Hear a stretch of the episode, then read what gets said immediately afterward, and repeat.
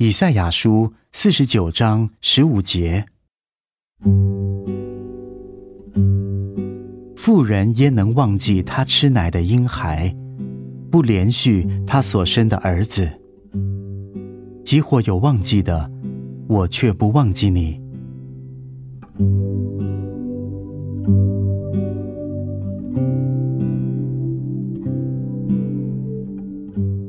母亲关怀他吃奶的婴孩，主也照样连续他的儿女。母亲关怀子女，乃出于天性。婴孩是母亲的一部分，婴孩的生存完全依靠母亲，因此母亲不能忘记他的婴孩。即或有忘记自己婴孩的母亲。但神绝不会忘记你，纵然是一件最小的事，你也必须依靠他。他若忘记你，你就会灭亡。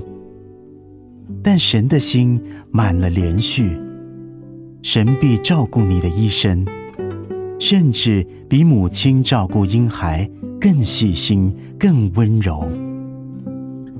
神照顾你。也是出于他永恒的本性。主说：“即或有忘记的，我却不忘记你。”